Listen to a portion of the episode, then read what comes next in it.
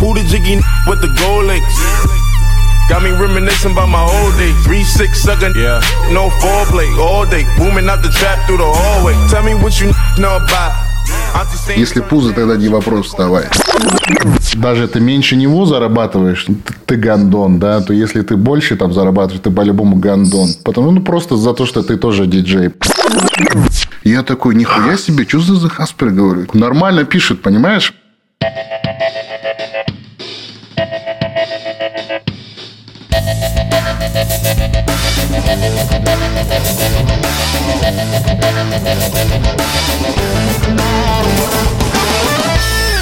Асет, приветствую. А, это подкаст «36 вопросов на Хаспер». Меня зовут Исмаил Хасанов. А, я сегодня впервые за пультом, грубо говоря. Обычно это делает наш редактор Алима Продашева, но сегодня я решил попробовать сам. И наш а, гость, мой первый, получается, гость подкаста, это Асет Рахатов, диджей, более известный как диджей Пуза. Всем привет. Привет, Исмаил. Привет команде Хасперу. С вами Пуза здесь сегодня. Подскажи, я вот читал регалии, и вот честно, для меня это как какие-то академические регалии, я их вообще ничего в них не понимаю. А, написано так. Один из самых техничных клубных диджеев СНГ, чемпион Red Bull 3 Style Central Asia National Finals 2019, автор и ведущий радиошоу Black Deluxe на радио Астана 101 и 4 FM, председатель жюри и координатор ежегодного этнофестиваля DJ Folk Fest. Да. Вот теперь для совсем таких, как я, вот честно признаюсь, в сфере диджейнга я вообще ничего не смыслю. Расскажи немножечко, а, что ты из себя представляешь. Ну, я понятно, что диджей, а вот дальше что такое диджейнг? И вообще кто ты такой?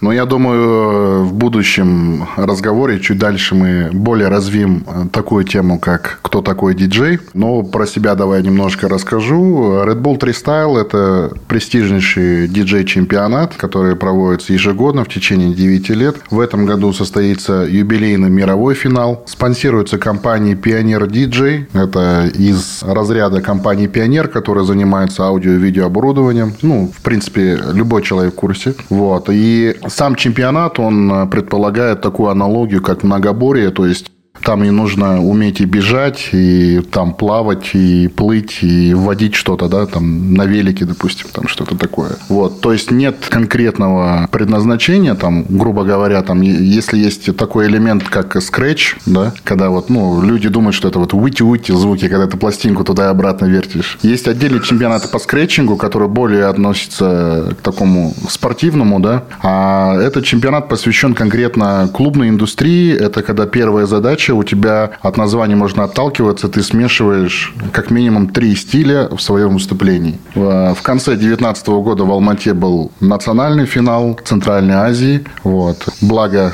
я победил, и вот сижу перед вами. Касательно этнофестиваля, то мы занимаемся сейчас одной из направлений наших работ этой команды. Мы хотим популяризировать казахский звук, именно наши инструменты, чтобы они звучали в более уже современном стиле, так сказать. Понял, понял. Отлично. Я, кстати, тебя поздравляю с выходом в финал. Я так понимаю, а, пандемия отложила, да, чемпионат, финал чемпионата мира? Или так и планировалось? Да, он должен был состояться 18 апреля уже, но в связи с такими моментами перенесен на неопределенный срок еще. Ну, нет информации никакой. Понятно. Мы вернемся к этому позже. Давай снова к тебе. Расскажи, пожалуйста, нам, слушателям, ну, я в первую очередь, а, как я уже говорил, вообще практически ничего не знаю про диджеинг, про наших диджеев. У меня вот с диджеем ассоциируется только Дэвид Гетта, к сожалению. Это все, что я знаю об этой сфере. Вот расскажи немножечко о себе, как вообще пришел в эту сферу, чем увлекался, может быть, вообще думал а, быть кем-то другим, но стал в итоге диджеем. Ну, дело в том, что я из творческой семьи. Отец у меня хореограф. И с 5 лет до 15 я занимался народными танцами у него в ансамбле. Но так как потом уже приоритеты свои поменял из-за подросткового возраста, затем уже в течение там 3-4 лет уже наступил какой-то там определенный голодняк, вот, который звала на сцену меня. И я нашел как бы свой путь в диджейнге. Тогда я активно слушал группу Linkin Park. И кто знает, они видели в клипах то, что в команде есть полноценный чувак, диджей, который делает эту всю гениальную музыкальную историю. И этим самым вот так вот я пришел просто в клуб к знакомым, сказал, ну, просто давайте с вами потусуюсь, можно там научите, покажете там, и вот так вот вся история началась. Окей. Теперь, возвращаясь к Linkin Park, расскажи, что это за человек. Я вот читал, его зовут Мистер... Мистер Хан. Мистер Хан, mm-hmm. Ага. А я вот, к сожалению, вот будучи сам фанатом Linkin Park, не, не сильно интересовался всем составом, кроме Честера и Майка. Можно сказать, твой первый учитель – это Хан, верно? Да, да. Именно он вдохновлял меня в свое время. Вообще, к пониманию, скажем так, учительства или менторства, есть ли у диджеев некая школа, как вообще диджеинг приходит? Я так понимаю, как минимум наши локальные диджеи – это все самоучки, верно? Все, кто есть вообще сейчас в Казахстане, они все самоучки, потому что наше увлечение, да, там, она никак не декларирована, нет ни, ни одного института, который там даже исследует этот вопрос, да. В системе образования мы тоже там отсутствуем. В сфере там э, музыки там тоже нас официально нигде нет образа образно говоря, и как бы всех можно отнести к плану самоучки, так сказать, нелегализованному, образно говоря. То есть нет каких-то более-менее устоявшихся регламента оценивания, подготовки и вообще как-то какого-то регулирования сферы диджеинга?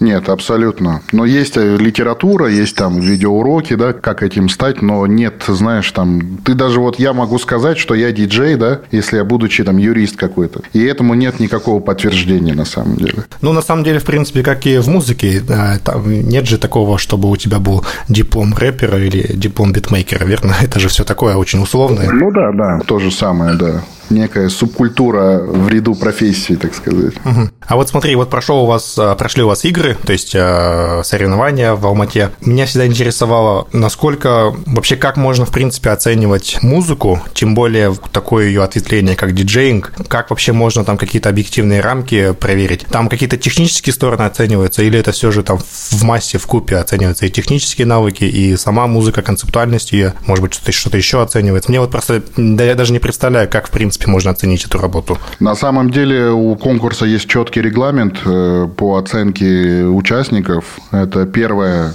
40% вроде бы, если ну, память не изменяет, это твоя оригинальность, насколько ты отличаешься от других. 25% э, твоего скилла, именно технических моментов, как это делаешь, то есть это живыми руками, все там же в режиме, да реального времени. Это отзыв толпы там 10-15%, что ли, что-то такое. Насколько толпа реагирует на то, что ты делаешь, ну и там музыкальность на это тоже обращает внимание. Музыкальность имеется в виду? Ну, музыкальность это имеется в виду, насколько ты реально понимаешь, что такое музыка, потому что там есть тональности, там есть темп, там есть ритм, там есть флоу, там есть все, как бы, что, за что нужно шарить, я думаю.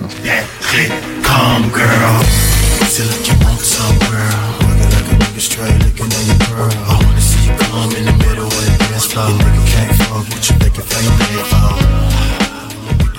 Тогда смотри, такой вопрос, а, выходящий из этого. Диджей э, равно музыкант или это не совсем так? Ну, хотелось бы, чтобы он приравнивался к музыканту, но, видишь, у нас среди нас очень много таких вот безответственных и бездарных людей, то, что пока нет никакого права себя называть музыкантом, если честно. Потому что для меня, э, вот, если классически оценивать, меня вот просто сестренка закончила классическую музыкальную школу, 7 лет отходила, играла на фортепиано, побеждала на конкурсах всяких. Но она, в принципе, себя музыкантом не называет, потому что говорит, ну, чтобы быть музыкантом, мало просто уметь бренчать чужие песни, нужно и самому создавать их. А вот насколько диджеи сами создатели музыки, или они вот э, занимаются сэмплированием, что-то там миксуют, а, что-то там делают за пультом, и в итоге что-то такое получается. Вот опять-таки я здесь мое скудное познание вообще в сфере диджеинга сказывается, поэтому даже ничего не могу прокомментировать. Вот расскажи, пожалуйста. Вполне адекватный вопрос на самом деле.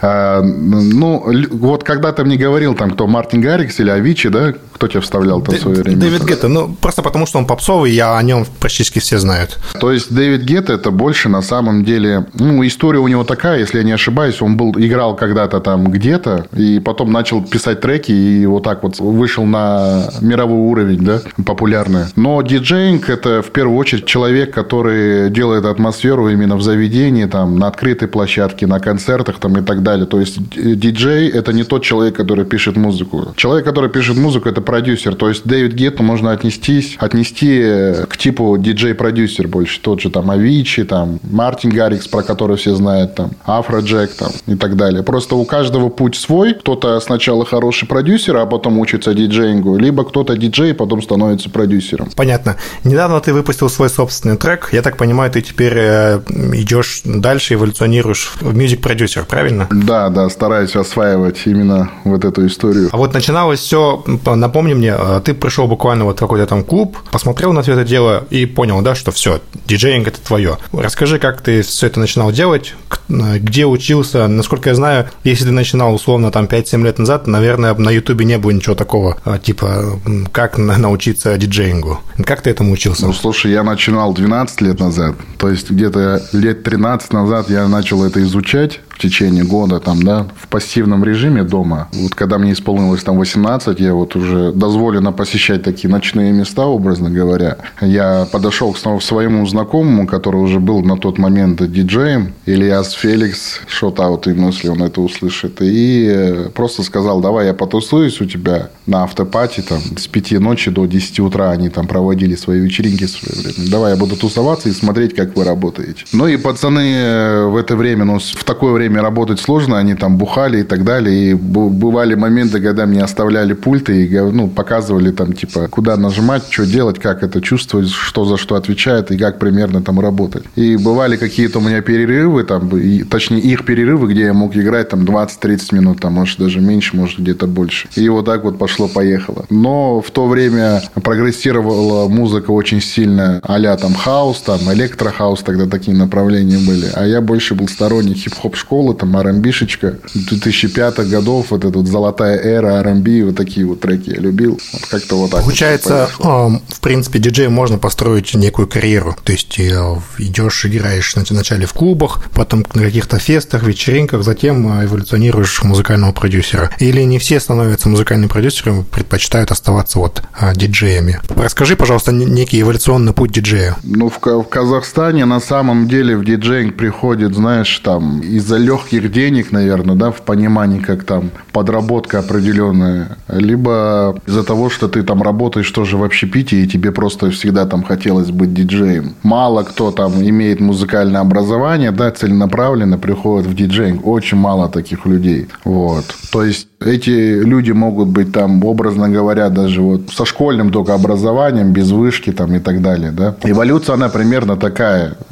Ты сам выбираешь свой путь, то есть, э, если тебе интересна вот эта вот движуха там с продюсированием, ты туда идешь и делаешь, просто пробуешь, пытаешься и как-то планируешь. Либо ты там, как это обычно происходит, там становишься там каким-то арт-директором и уже зависаешь там, образно говоря, в тех же заведениях, только в другом амплуа чуть повыше просто и все. Но если сравнивать это каким-то там локальным диджеем, если тебя сравнивать, там, образно говоря. Говоря о легких деньгах, ты имеешь в виду, что диджеи неплохо зарабатывают? Ну, я имею в виду как как э, дополнительный заработок, то есть в диджеинг-то приходит во время там студенчества там и так далее, да, и чтобы как бы там и тебе было весело, и ты как бы зарабатывал на этом. Ну, как бы, я думаю, в то время в любом случае в возрасте таком до 20 лет тебе круче быть диджеем, нежели официантом, да? Окей. Okay. Осет, расскажи, пожалуйста, у тебя есть какие-то, не знаю, примеры для подражания, идолы, на кого ты равняешься в своей сфере диджеинга? Кроме вот, получается, мистер Хана, который был твоим неким первым вдохновением, вдохновителем? Ну, прям, э, знаешь, э, нет такого прям стопроцентного человека, который меня там во всех планах устраивал, знаешь. Мне нравится вот насколько стильно себя ведет диджей Джейзи Джефф. Это официальный диджей Уилла Смита. Это в свое время у них там свой проект был Джейзи Джефф и Фреш Принц. А с технической стороны это диджей Крейс, шестикратный чемпион DMC мира. В плане там каких-то там а, продюсерских и маркетинговых там историй мне нравится диджей Снейк.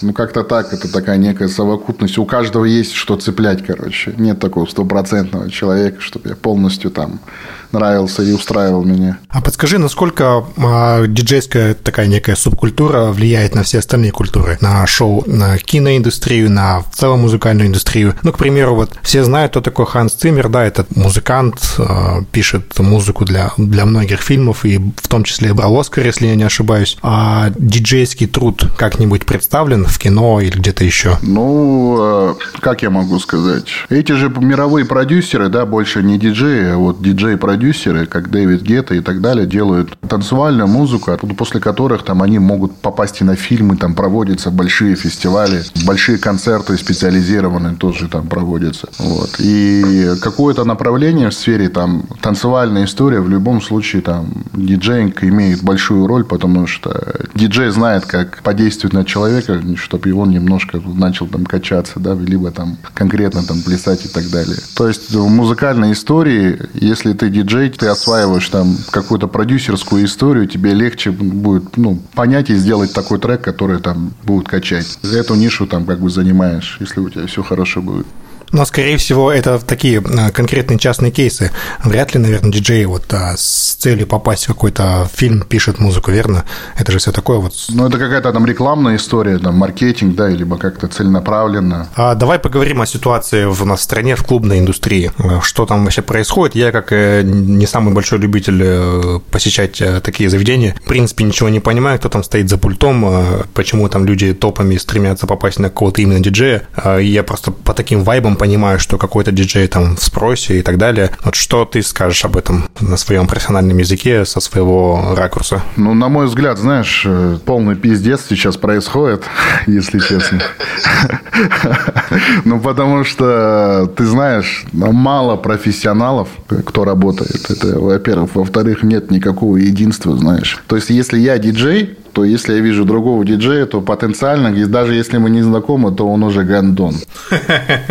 Да, вот тут, короче, вот конкретно неприязнь, потому что любой диджей, типа, для тебя конкурент, понял? Если даже ты меньше него зарабатываешь, ты гандон, да, то если ты больше там зарабатываешь, ты по-любому гандон. Потому, ну, просто за то, что ты тоже диджей, просто вот и все. У нас нет такого единства, дружбы какой-то, да. Вот, это во-первых. Во-вторых, вот сейчас вот сам видишь, какая ситуация в стране и в мире, да, вот это все, все, что происходит. И в первую очередь страдает диджей, в первую очередь. Ну, работники общепита именно ночной индустрии, потому что мы самые последние, кто откроемся, если даже откроемся, да, там работать там и так далее. А наш доход зависит от количества дней, которые мы отработали, образно говоря, да. И на данном этапе уже там у людей маски вскрываются, знаешь, там мне там доносят уже информацию, типа конференция там какого-то заведения, там есть штатных там 5-6 диджеев, с которыми они сотрудничают. И а, один уже там, там пишет, если мы откроемся там до 20 июня, то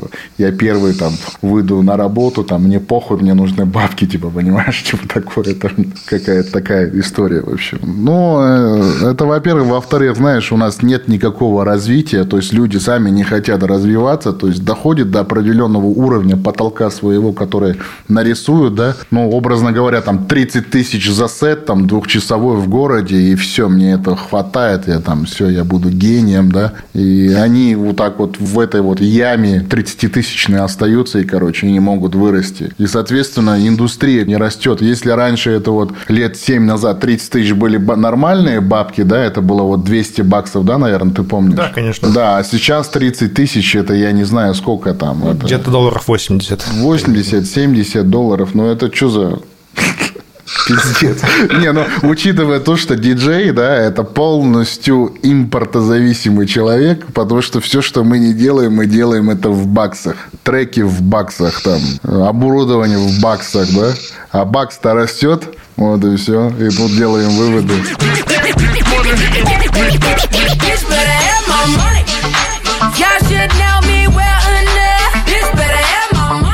А вот эта условная конкуренция, о которой идет речь, она такая э, агрессивная, потому что, в принципе, это жизнь, скажем так, индустрия ночной жизни слабо развита у нас. Или есть еще какие-то параметры, почему э, диджеи друг к другу не очень хорошо относятся?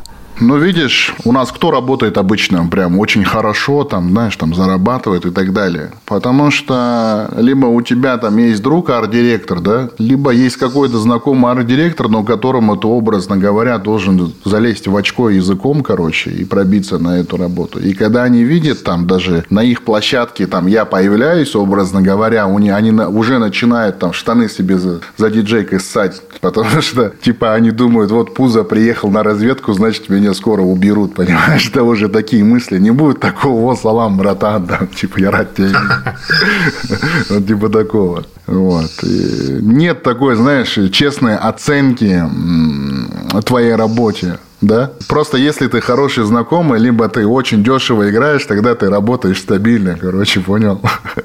Вот мы до этого, когда собирались только записываться, и мы говорили про темы, которые было бы интересно обсудить, ты обозначил такой тезис, который я хотел бы раскрыть, потому что я его не совсем понял. Легализация диджейнга и его развитие. Что ты подразумеваешь под легализацией диджейнга? Смотри, история такая. Немножко предисловие, да, можно расскажу? Да, конечно. Дело в том, что я, короче, профессиональный дайвер.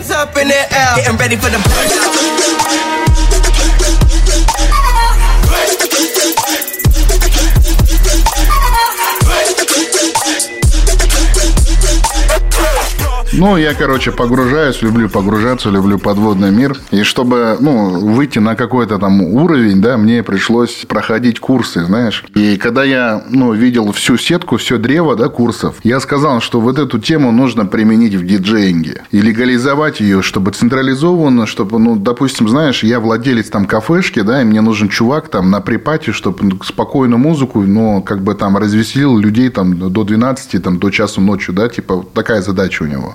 Чтобы я там нашел диджей Easy, так же, как и через там тот же Headhunter, да, либо там LinkedIn, там, или что-то такое, чтобы я зашел, да, там, на какой-то сайт, и чтобы нашел по этой же специализации чуваков и спокойно был уверен в то, что он нормально отработает, понимаешь? И легализация, это, ну, это что-то типа там лицензирование, чтобы как автор, вот, как вот водительские права, и чтобы у тебя были там какие-то категории, чтобы, знаешь, если я, допустим, вот богач, да, вот ты богач, я богач, мы делаем какую-то вечеринку, ссылку, и чтобы мы зашли на сайт и реально выбрали чувака, который нам подойдет. А тут они просто через знакомых находят какого-то там сикоша, там, да, который приходит и там просто обсирается, и вечеринка вся по пизде идет, образно говоря. Понятно. То есть пока что, чтобы найти профессионала, нужно, наверное, опросить кучу людей, чтобы они подтвердили, что вот такой-то человек, это не Сикоша, и он, и он будет реально качать на твоей вечеринке, ничего не напортачит, и реально будет все круто. Да, конечно, это же вот конкретно уже градация определенные делает, чтобы у тебя все было нормально на самом деле. Это не только для нас надо, это для, нужно и для народа, и для всей вот этой музыкальной индустрии.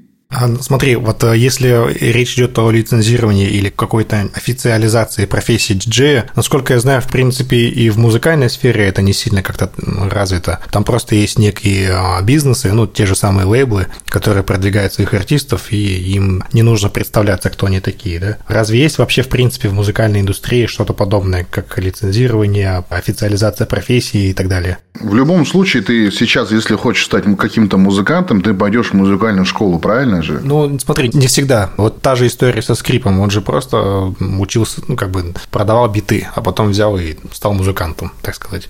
Ну, это же феномен, видишь, образно говоря. Потому что на самом деле в любом случае все, что сейчас выпускается на площадках, она как минимум сделана с музыкальной точки там правильно. И там правильные люди занимаются, чтобы это попало там туда, да. В любом случае какой-то человек там с музыкальным образованием к этому дотрагивается. Потому что без этого она не попадет туда да, если честно. И я думаю, там в любом случае прикасается вот такое что-то вот с образованием, может, то, что уже какой-то как минимум диплом есть или что-то еще, какая-то лицензия, образно говоря. А в диджейнге это вообще никак мы не касаемся этого. Понятно. А про твой трек «Орал Муны» расскажи про это. Что это вообще такое? Поделись со слушателями. О чем это, почему, чем вдохновлялся, что хотел передать этим треком.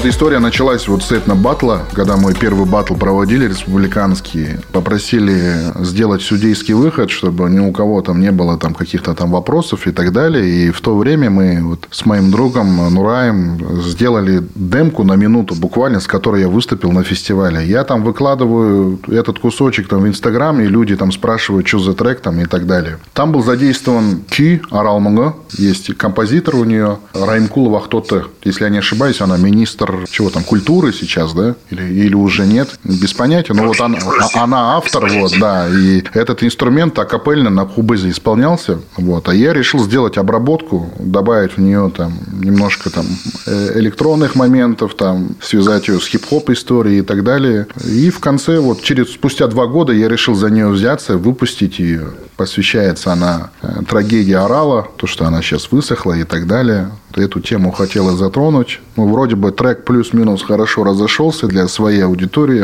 нашел своего слушателя. Отлично. У меня такой вопрос. Когда ты берешь чужой труд, начинаешь с ним что-то экспериментировать, требуется для этого разрешение а, автора и вот оригинала? Слушай, ну, до этого человека, я думаю, я сразу понял, что немножко трудновато будет достучаться, и из-за того, что потом там никаких там проблем не было, там, официальных, да, по поводу авторских прав, я просто в графе, там, в свойствах песни даже есть, в композиторах ее указал, как бы, то, что она тоже это делала, участвовала. Вообще этого достаточно, чтобы не было проблем? На самом деле нет, то есть сейчас уже сэмплирование, там есть тоже там свои определенные там критерии, как это нужно делать, да, и те же самые там с байтом там каких-то там нот, гармоний, там аккордов и так далее, это, конечно, очень строго. Можно за это вот конкретно, знаешь, попасть. Но из-за того, что эта история, она такая, так сказать, официальная первая, да, на рынке казахском, так как Кобыза еще такого там не было, для такого направления это первый трек.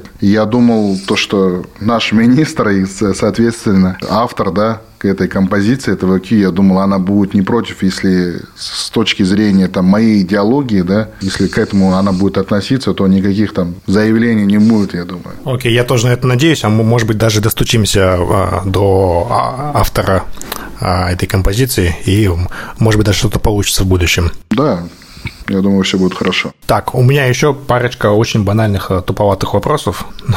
вот. Первое. Как ты себя вообще, в принципе, чувствуешь сейчас на рынке? Достаточно ли тебе быть э, диджеем Пуза, или ты вот дальше хочешь пробовать себя э, в качестве композитора, музыкального продюсера? Это вот первое. И второе, вытекая из э, первого вопроса, какое будущее ты видишь, в принципе, рынка диджеинга, нашего, как, как минимум, локального рынка? Ну, слушай, пока мы сейчас сидим на карантине, я делаю треки. Я думаю, к концу июля, да, уже где-то примерно так, выйдет второй сингл. Только я уже немножко решил делиться не только инструментальной музыкой, я решил сотрудничать с нашими артистами. И, думаю, пару фитов я уже выпущу через месяца два. Касательно, как я себя чувствую, на самом деле, три месяца мы уже не работаем, если быть честным. Касательно истории, что было до, я чувствовал себя неплохо, я доволен, да, но есть такая тема, как развитие. Из-за этого я уже, ну, карантин поспособствовал уже там миграции в эту сторону, немножко пробовать начали. Вот. Касательно развития диджеинга, технологии развиваются очень страшно. Я думаю, в будущем многие наши моменты будут автоматизированы. Уже, в принципе, половина работы делает компьютер за нас. Конечно, полная замена машины, она не, не будет возможной, да, но в любом случае диджейнг, он больше сейчас превращается в историю, как бы там смешанной с продюсированием, и это, это больше такая, знаешь, история будет с еблоторговлей связана. Мало диджейнга там будет. Ну, ты же, наверное, видишь, что на фестивалях там вообще вот эти мировые звезды, они там, у них одна дорожка, на час они стоят и пляшут, там, знаешь, они не заморачиваются насчет того, чтобы сводить самим, там, играть и так далее, знаешь. Им важнее там выпустить сейчас какой-то трек, да, и заработать на этом еще пару лямов. А диджейнг это так, там, образно там все стоит на самом самом деле. Мишура такая. Редко кто сейчас э, на топовых уровнях делает что-то достойное руками уже своими. Там же на диджей-стейджи. Ты, кстати, упомянул про то, что будешь сотрудничать э, с другими музыкантами, а, артистами. Я правильно понимаю, что это артисты музыки, разные исполнители из разных жанров. Ты не можешь пока а, озвучивать их имена, с кем ты собираешься фитоваться? Да, да, я пока держу в секрете. Но, скорее всего, это хип-хоп, R&B индустрия, верно? Ну, около, да, этого всего, в любом случае. Но я этот охватываю сейчас очень много жанров, так что там разные люди будут думать. То есть, там э, моменты от рока, да, заканчивая там как какой-то инструментальной музыкой на самом деле. А вот подскажи, допустим, как проходит такой формат сотрудничества с артистом? Ты дал свою часть какую-то, он свою, вы записались. А что дальше? Вот э, на каком этапе вы зарабатываете и как вы зарабатываете, какая у вас дележка? Вообще, как выглядит экономика музыкальной индустрии? Так же, как и у всех артистов, в принципе, знаешь, мы сначала делимся информацией, там, у кого что есть, да, вот, допустим, у меня инструментал, у него куплет, да, если это заходит нормально, то, то мы говорим, чувак, а что, как работаем, где релизимся, там, кто сводить будет, кто мастерить будет, вот. Но так как полностью трек мой, все расходы с этим треком покрываю я, а условия, естественно, у меня с артистами сотрудничаю я. Большая доля в мою сторону, образно говоря. Как мы зарабатываем на этом? Каждые три месяца отчисления с этих всех порталов. С музыкальных платформ. Да, да, да. Еще немножко глупый вопрос, возможно, он не к тебе, и ты понятия не имеешь почему, но почему очень мало диджеев девушек, особенно у нас? Ну, девочкам же трудно ночью отсутствовать. В каком плане? Ты имеешь в виду, что им нельзя или что? Ну да, тут типа, я думаю, да, думаю, то, что родители там тоже там какие-то факторы бывают, да, но еще то, что стереотипы, то, что диджейнг это такая грязная, грязная профессия, то, что я там, знаешь, там нюхнул дорожку, там сразу косячок закурил, а там баба у меня сосет, знаешь, там образно говоря. Блять. Ну, типа, типа, типа люди так думают на самом деле. Ну, вообще к тебе обращаются новички, типа, там, диджей Пузо, научи меня. Ну, я сейчас на время карантина веду он, онлайн-уроки, допустим. А среди них вообще есть, были там девушки? Ты как вообще берешься за них, стараешься помочь им? Ну, сейчас у меня три ученика, это три девочки. Что-то из них получится, как думаешь? Чисто вот как педагог, скажем так. Я очень надеюсь, потому что, видишь, я, если берусь, я за это несу свою ответственность, потому что если завтра спросят, чья ученица, они скажут пузы. Понимаешь? И я хочу, чтобы у этих людей сразу ассоциация была. Если пузы, тогда не вопрос, вставай. Окей, а я просто почему про это говорю? Не потому, что там популяризировать э, женскую представленность э, в индустрии и вообще. Я просто замечаю, когда девушки начинают заходить в индустрию, индустрия качественно растет. Это про многие индустрии, можно реально сказать. Я надеюсь, что просто когда появятся девушки-диджеи, то, может быть, там хейта поменьше будет внутри вот вашей субкультуры, может, побольше открытости будет.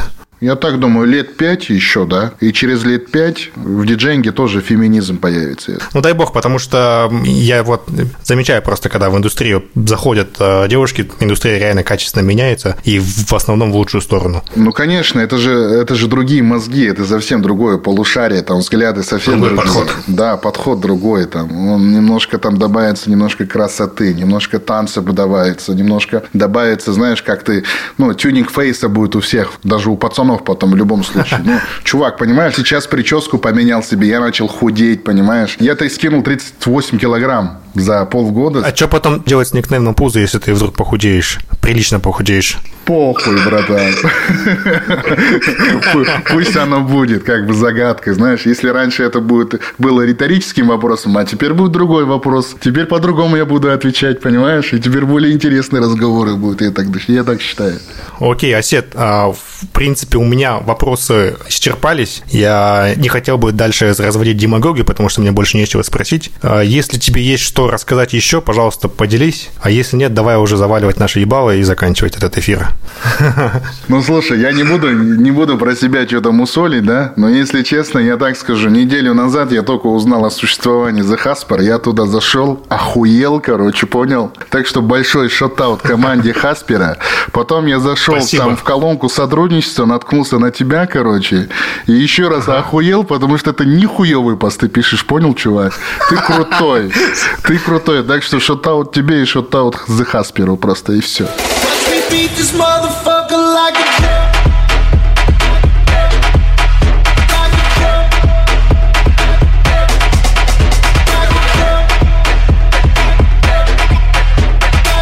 Спасибо. Double респект тебе. А, вы, кстати, вот, а как вообще наткнулся на The Hasper? Откуда? Кто-то, кто-то форварднул, репостнул? Не-не, в интересных я бывает лазу, лазу, ну, лазаю, короче, и там телки выходят, там, знаешь, или каких ну, что-то там по рыбалке, там, ну, всякая хуйня, короче, выходит, и тут натыкаюсь, короче, на пост, а вы там про что-то писали, про какой-то скандал, что ли, что такое, короче.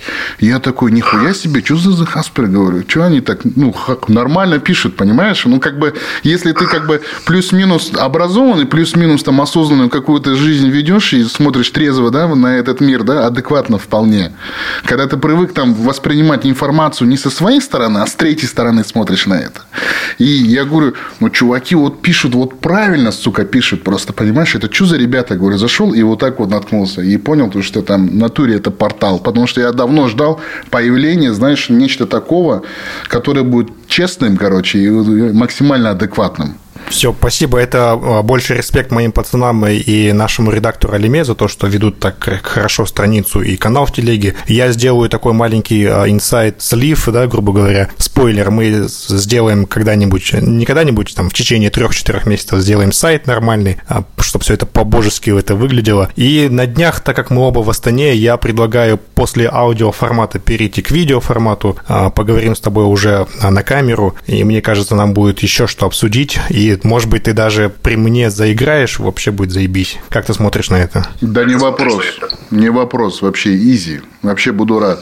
Все, спасибо, Осет, диджей Пуза. Удачи тебе, успехов э, в творчестве и успехов в похудении. Я тоже вот берусь, берусь за завтрашнего дня. Все взаимно, все взаимно, ребята. Это был The Hasper. Понимаю, что 36 вопросов вряд ли получились. Может быть, было больше, а может меньше. С нами был диджей Пуза Осет. Продолжайте слушать нас. В следующих выпусках вас ждут еще интересные гости. А пока слушайте хорошую музыку, читайте The Hasper, слушайте The Hasper. Спасибо. До свидания.